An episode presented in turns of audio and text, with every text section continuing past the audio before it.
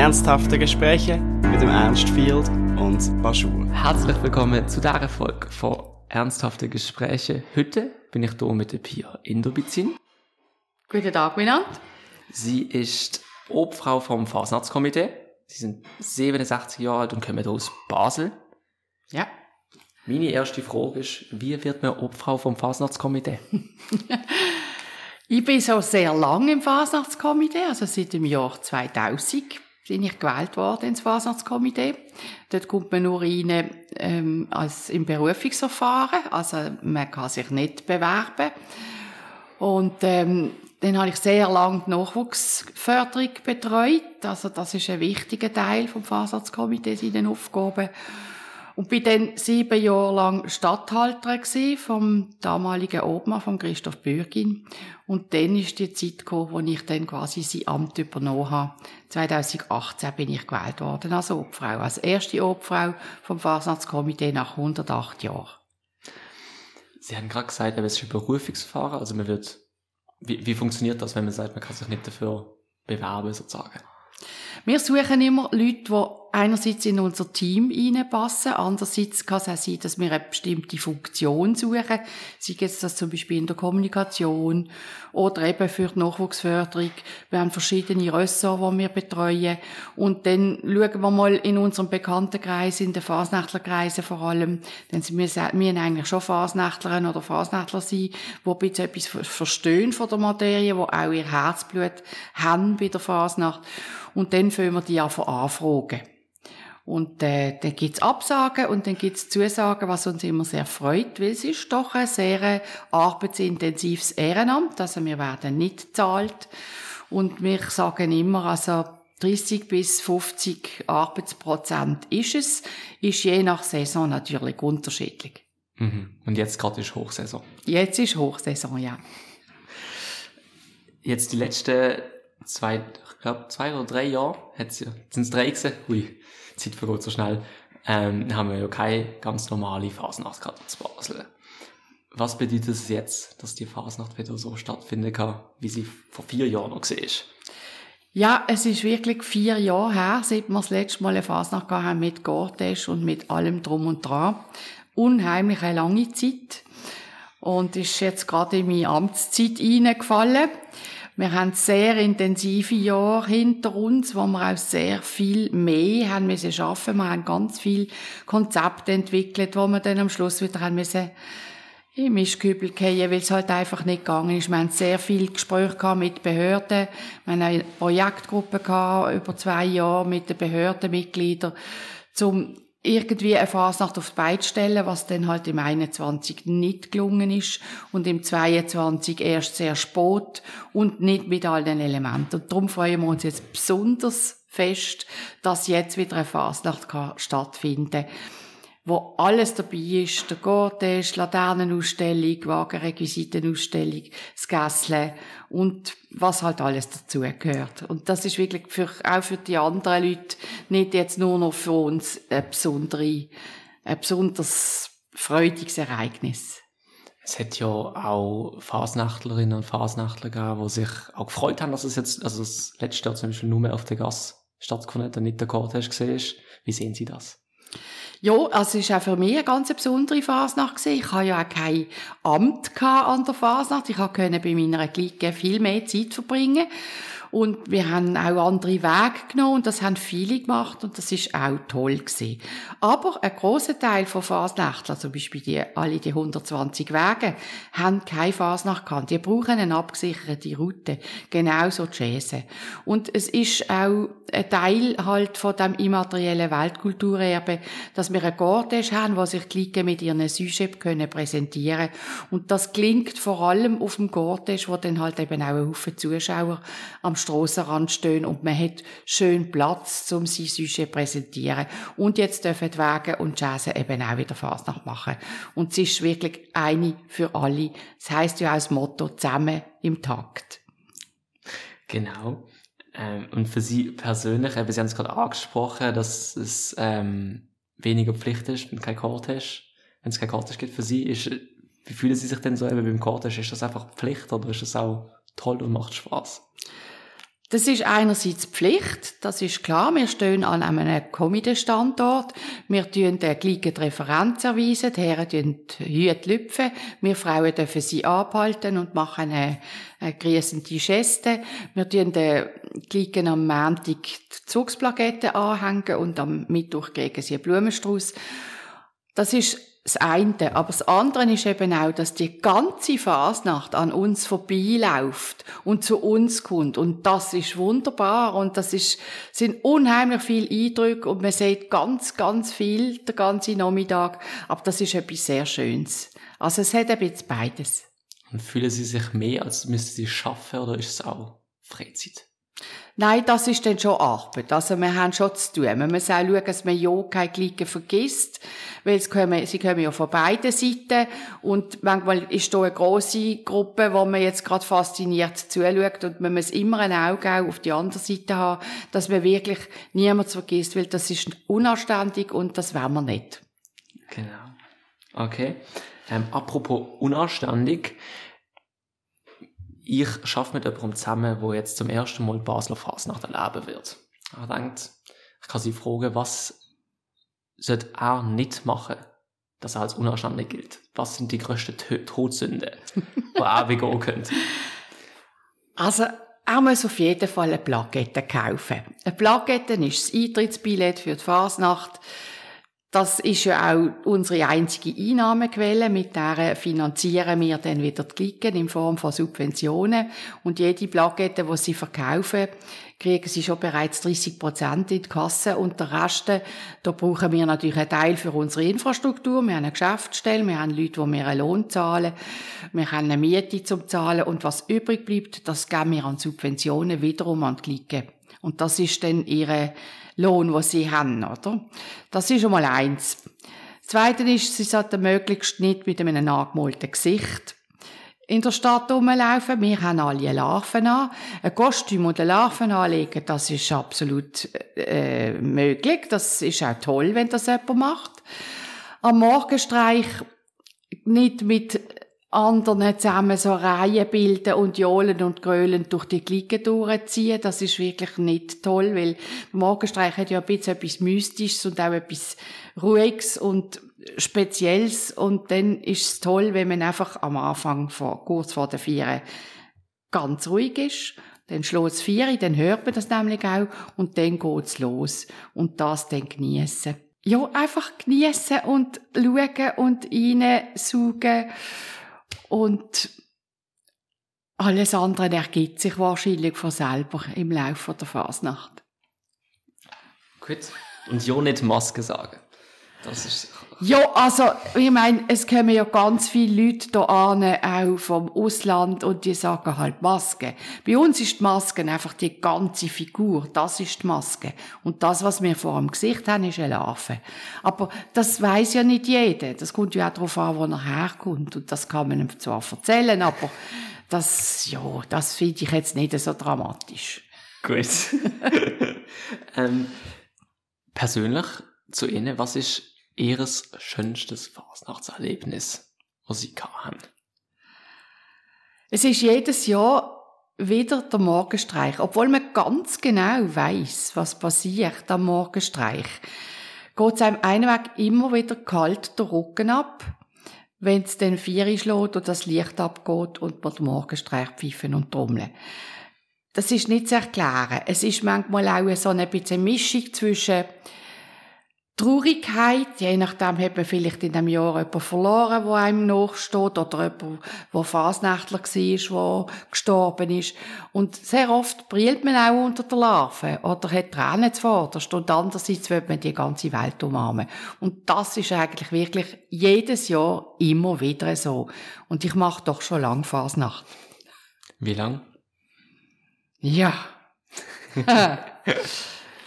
Etwa 55 Jahre.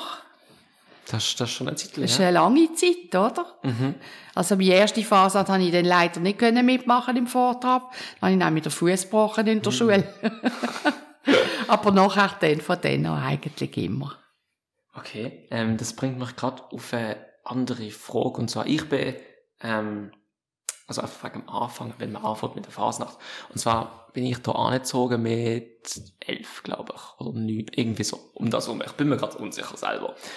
Ähm, und dann habe ich auch Fasnacht gemacht für ein paar Jahre.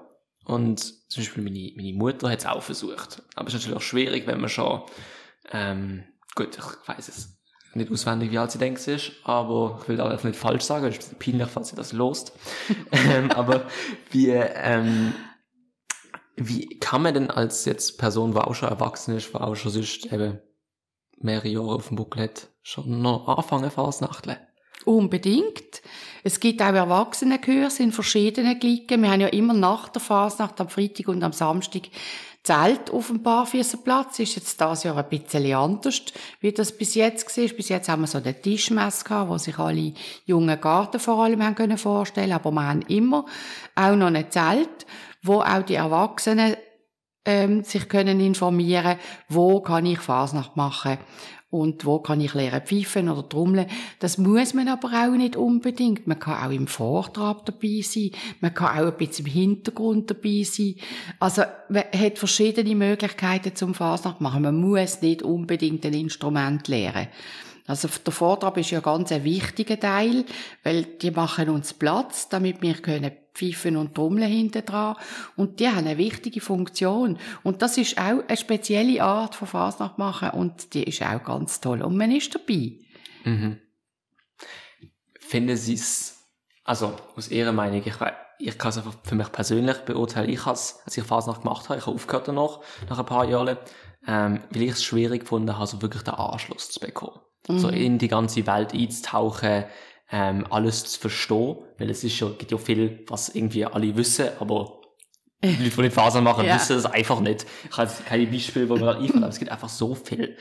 Ähm, ist die Fasnacht nicht irgendwie, auch wenn sie draussen auf der Straße passiert, ein bisschen exklusiv?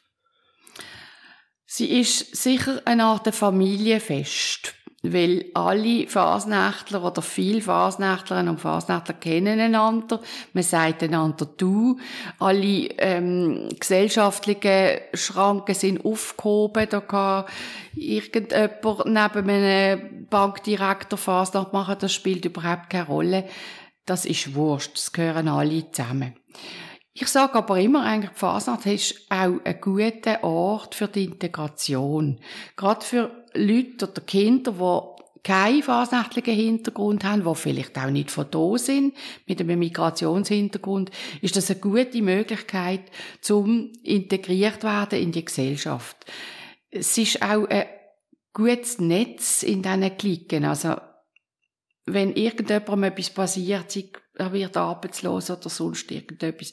Eine Clique kann er immer auffangen. Und auch die Kinder werden sehr gut betreut. Man macht ganz viel auch mit den, mit den Kindern und Jugendlichen in den jungen Garten. Da wird wirklich eine tolle Arbeit geleistet. Und ich glaube, da sparen wir einiges an Sozialarbeiter, weil die dort eben integriert werden. Und das braucht aber seine Zeit. Und man muss auch bereit sein, natürlich, das äh, zu übernehmen oder sich da einzulassen drauf. Es ist sicher nicht ganz einfach, das glaube ich auch. Mhm. Aber eben, wir gehen ja auch in die Schulen. Wir machen die Aktion Larven gaschieren mit Schulklassen einerseits. Wir haben dann in jedem Primarschulhaus eine Fasnachtskiste einmal eingestellt, wo die Lehrpersonen, die auch mit der Fasnacht nicht so viel zu tun haben, Material haben in einer grossen Kiste, wo sie auch mit den Kindern können anschauen und sie können mal eine Larven anlegen, sie können mal in einen Piccolo äh, blosen, sie können auf einem Böckli trommeln und so weiter. Also man macht ganz viel eben auch zusammen mit den Schulen. Man macht ja auch den grossen Schulhausumzug alle fünf Jahre in der Innenstadt wo alle Primarschulhäuser und alle Kindergärten von Basel-Stadt, Riechen und Bettingen mitmachen. Das ist der letzte große Event 2020, mhm. bevor die Fasnacht abgesagt worden ist. Hat das noch stattgefunden mit 10.000 Teilnehmerinnen und Teilnehmern. Mhm. Also, man macht ganz viel äh, so. Und in den Schulhäusern werden ja auch die kleinen Umzüge gemacht im Quartier. Das fängt ja schon im Kindergarten an. Und Kinder, die in die Kindergärten gehen, die kriegen das Kulturgut Fasnacht schon mit. Mhm. Ja. Das, nein, das, das, das, das verstand ich. Weil ich bin nicht im Kindergarten da so, habe es nicht mitbekommen. Ein bisschen später, ja. Ja, das ist das, ja. Aber voll. Ja, mein erster Kontakt ist auch mit einer Larve basteln in der Primarschule gewesen. Von dem her, ja. Ja. Mhm. Voll. Ich habe noch zwei andere größere ähm, Themen, wo so zum eben zur Fasnacht so ein bisschen das, auch weil ich selber nicht Fasnachtler bin, wahrscheinlich vielleicht ein bisschen kritischer anschauen kann. Und zwar etwas, also es hat, hat mich jemand darauf hingewiesen dass zum Beispiel ju- junge Frauen nicht gern an die Fasnacht gehen, aus dem Grund, weil sie, ähm, wenn sie gestopft werden, sich unwohl fühlen, ähm, Grenzen überschritten werden, wo, jetzt sonst, wo sie nicht können sich dagegen wehren, wenn jetzt Leute, mas maskierte Leute, ähm, auf einen loskommen oder mit Räppchen vollstopfen, was ist, es hat mir, mich irgendwie das sehr berührt, das zu hören. Und ich habe mich einfach gewundert, ist das etwas, über das man, also das sie denken, wo man so darüber diskutieren sollte? Ja, es ist ja so, an der Fasnacht sind ja die Gesetze nicht ausgehebelt. Das, äh, die Gesetze gelten auch an der Fasnacht und jemandem zu nachzukommen oder übergriffig zu werden, das ist nicht in Ordnung. Das passiert, das weiß ich, ich muss das nicht schön reden. Aber ähm, das sollte eigentlich nicht mehr der Fall sein und wir haben auch schon die, die Thematik aufgegriffen und das auch schon diskutiert. Aber ich kann die Hand nicht ins Feuer legen, das ist klar. Es ist zum Teil auch ein bisschen Spiel. Also, die spielen da auch ein bisschen miteinander. Sie geben einerseits Räppli, aber dann geben sie auch noch ein Blümchen. Und das ist ja eigentlich noch schön. Aber es darf natürlich nicht übergriffig werden. Und das, das würde ich auch nicht tolerieren. Mhm. Und also würde sie denn sagen, jetzt eben, dass einfach das, das Stopfen so geht, auch eben durch das irgendwie Leute von der Fasnacht ausschließt, die sich durch das Sorgen machen? Nein, das glaube ich eigentlich nicht. Man kann ja ein bisschen in den Hintergrund treten, damit man dann gar nicht in den Fokus kommt, oder? Das kann man ja schon machen. Aber ähm, es ist klar, das ist ein Thema, das immer wieder kommt, wo man auch immer wieder muss darüber diskutieren Und da gibt's immer wieder Ausrutscher. Das ist, ist es so. Das weiß ich. Oder das wissen wir alle. Mhm. Okay. Ähm, etwas anderes, was ich habe ähm, thematisieren, wo auch, also, ähm, eben, auch ein kontroverses Thema ist mir, wo jetzt auch in den letzten Jahren immer wieder in den Medien gesehen ist, ist ja das ähm, Klicken und, oder Gucken durch ähm, irgendwie diskriminierende Motive auffallen. Ähm, wie wird das gehandhabt von oben? Das weiß ich jetzt einfach nicht, wie das Erfahrungsarztkomitee damit umgeht, wenn jetzt ein Klick irgendetwas zeigt, wo Leute, Leute sich äh, durch das ähm, diskriminiert fühlen, unwohl fühlen. Ähm, es ist ja so. Es ist Narrenzeit. Es ist die Mhm. fünfte Jahreszeit.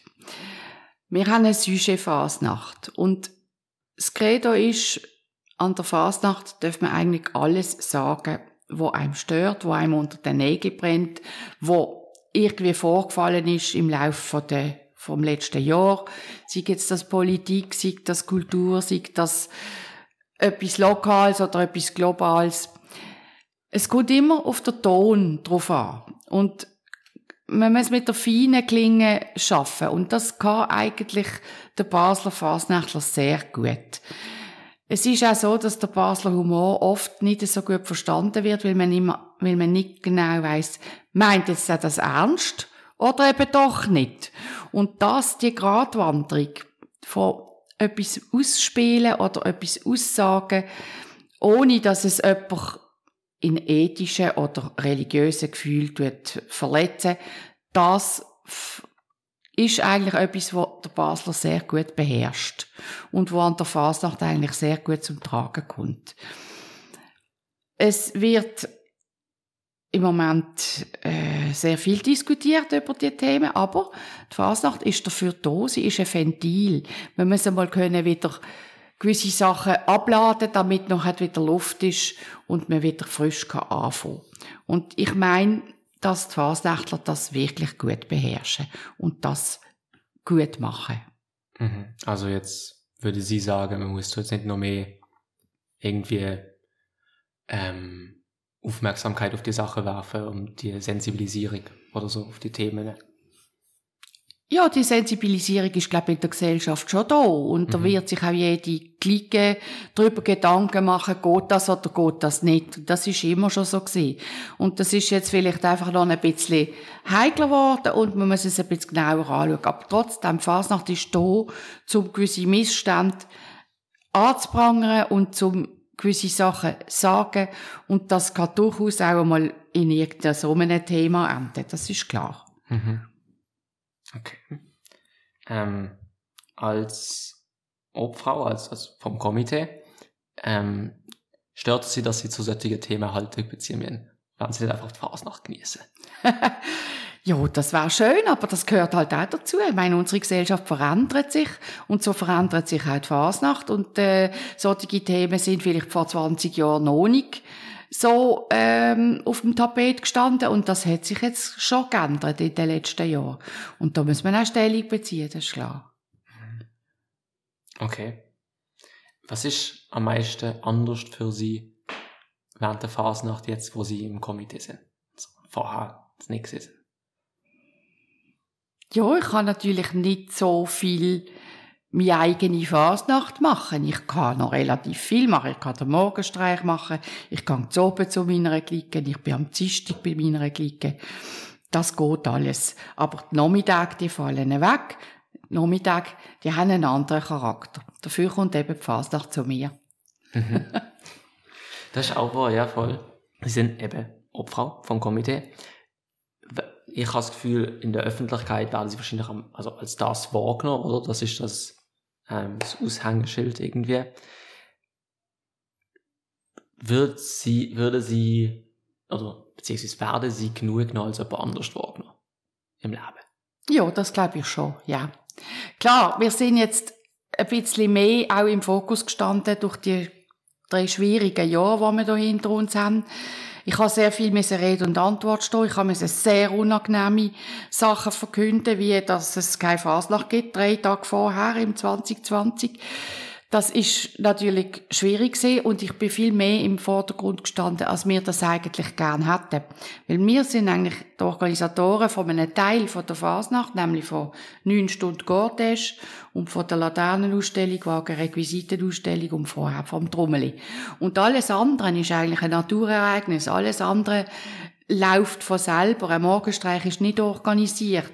Der Kinderdienstag ist auch nicht organisiert und was sie so, wenn sie zu oben gässeln, ist das auch nicht organisiert. Also wir haben einen Teil, wo wir organisieren und wir sehen uns als Dienstleistungsbetrieb. Und dass jetzt halt jemand hat müssen vorne anstehen, das ist jetzt halt einfach so gesehen und das ist auch richtig. Ich glaube, die Leute brauchen auch ein Gesicht, wo wo die Fasnacht repräsentiert.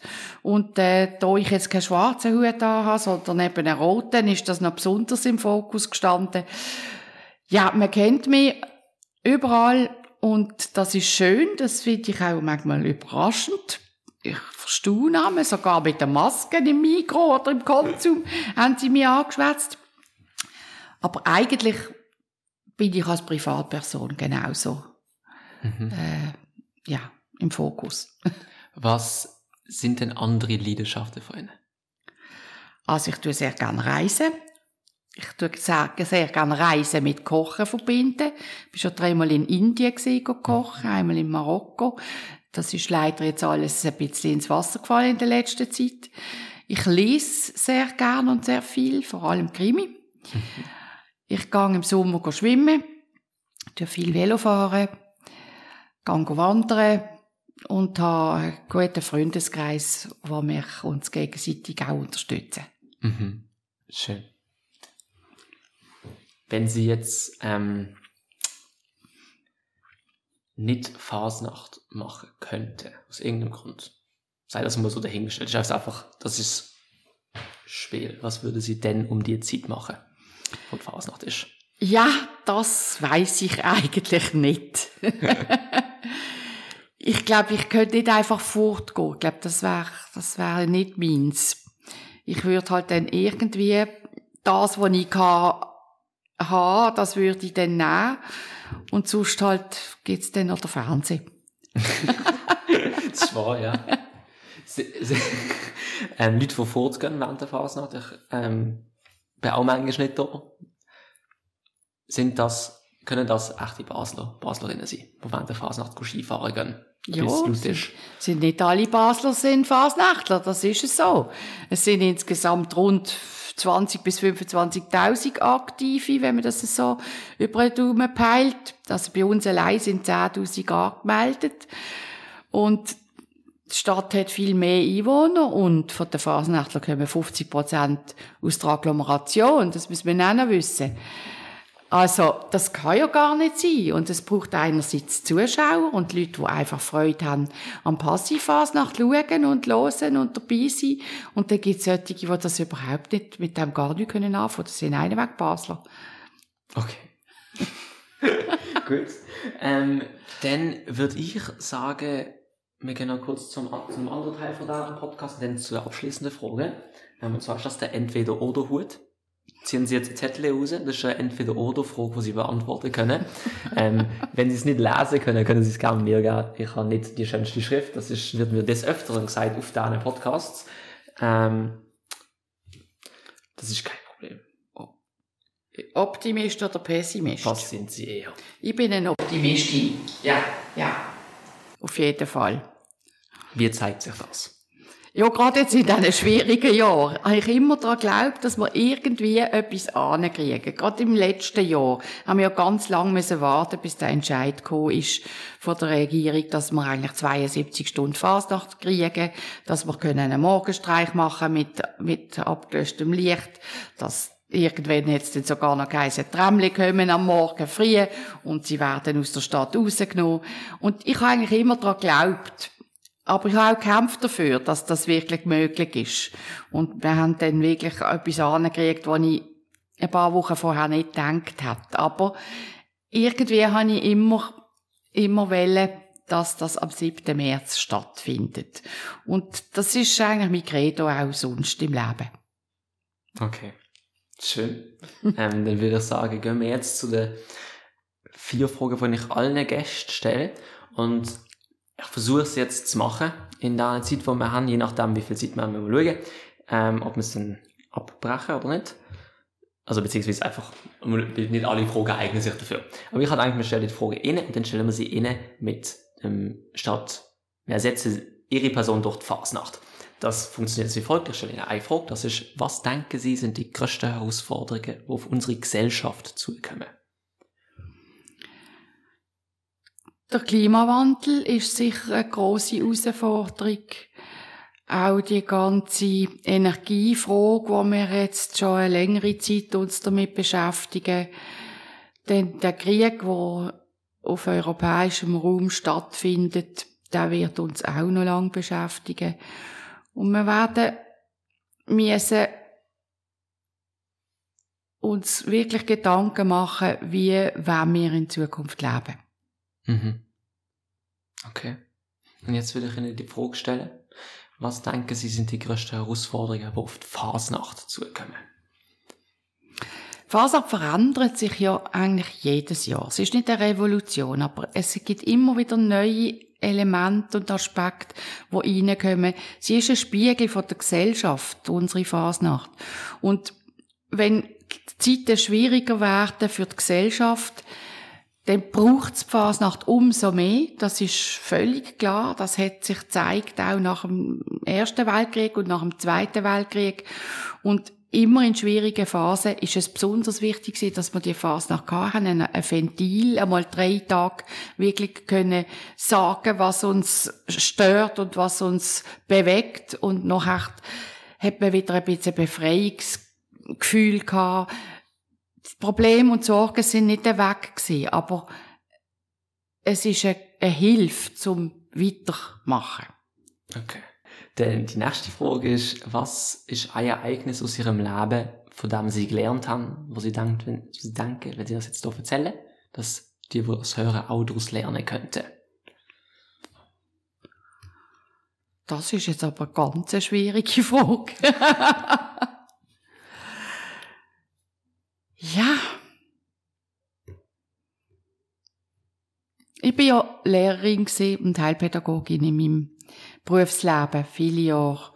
Und ich habe Einführungsklassen gefeiert und es ist immer wieder sehr spannend gewesen, wie die Kinder, die zum Teil große Schwierigkeiten hatten und mit großen Problemen in die Schule hineingekommen sind, nach zwei Jahren so weit gesehen sind, dass sie haben können in einer Regelklasse integriert werden. Und das hat mich eigentlich immer wieder sehr positiv überrascht und habe ich eigentlich immer auch ein sehr schönes Erlebnis gefunden. Und das habe ich viele Jahre immer wieder erlebt. Es ist nicht immer gelungen, aber in den meisten Fällen. Mhm. Und was denken Sie, ist ein Ereignis, aus dem die Fasnacht lernen kann?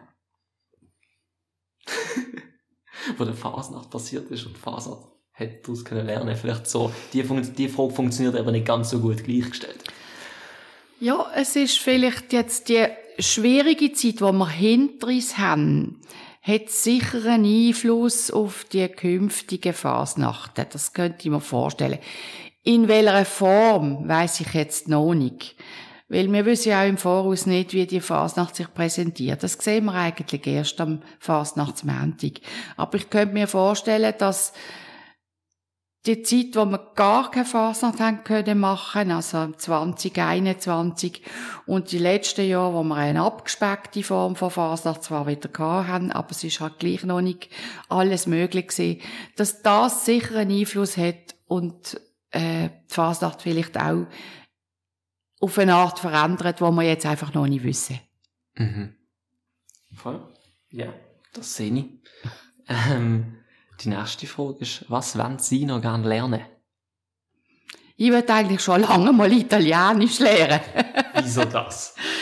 Ich gehe sehr gerne auf Italien. Ich finde Italien ein tolles Ferienland und ich würde gerne mal drei Monate irgendwann in Italien möglichst am Meer Italienisch lernen. Mhm. Auch kochen? Selbstverständlich. da lernt man es doch auch. ja, genau.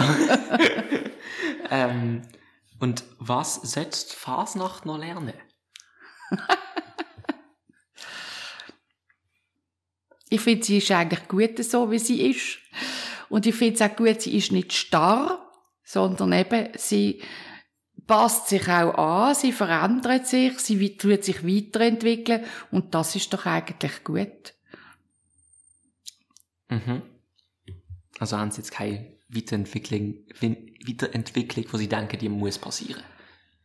Nein, im Moment kommt mir jetzt das nicht in den Sinn, was man da könnte okay. sagen. Gut.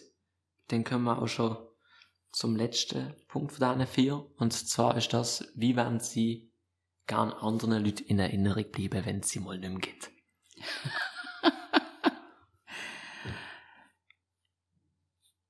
ja, ich habe sehr, sehr viel gemacht für die Nachwuchsförderung. In der Fasnacht einerseits, aber auch in meinem Beruf. Und das denke ich, das ist etwas, wo sicher viele Leute sich auch daran erinnern werden später.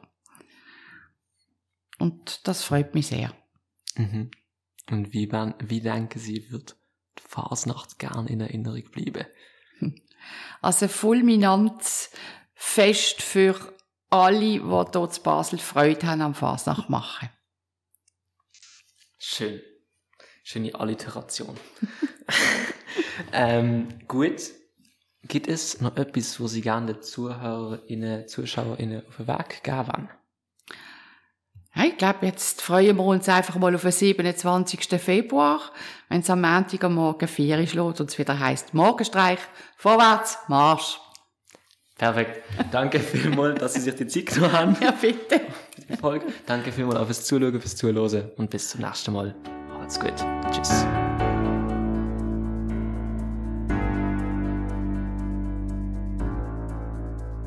Verantwortlich für die Erfolg Ernst Field, Musik Noah Stritt.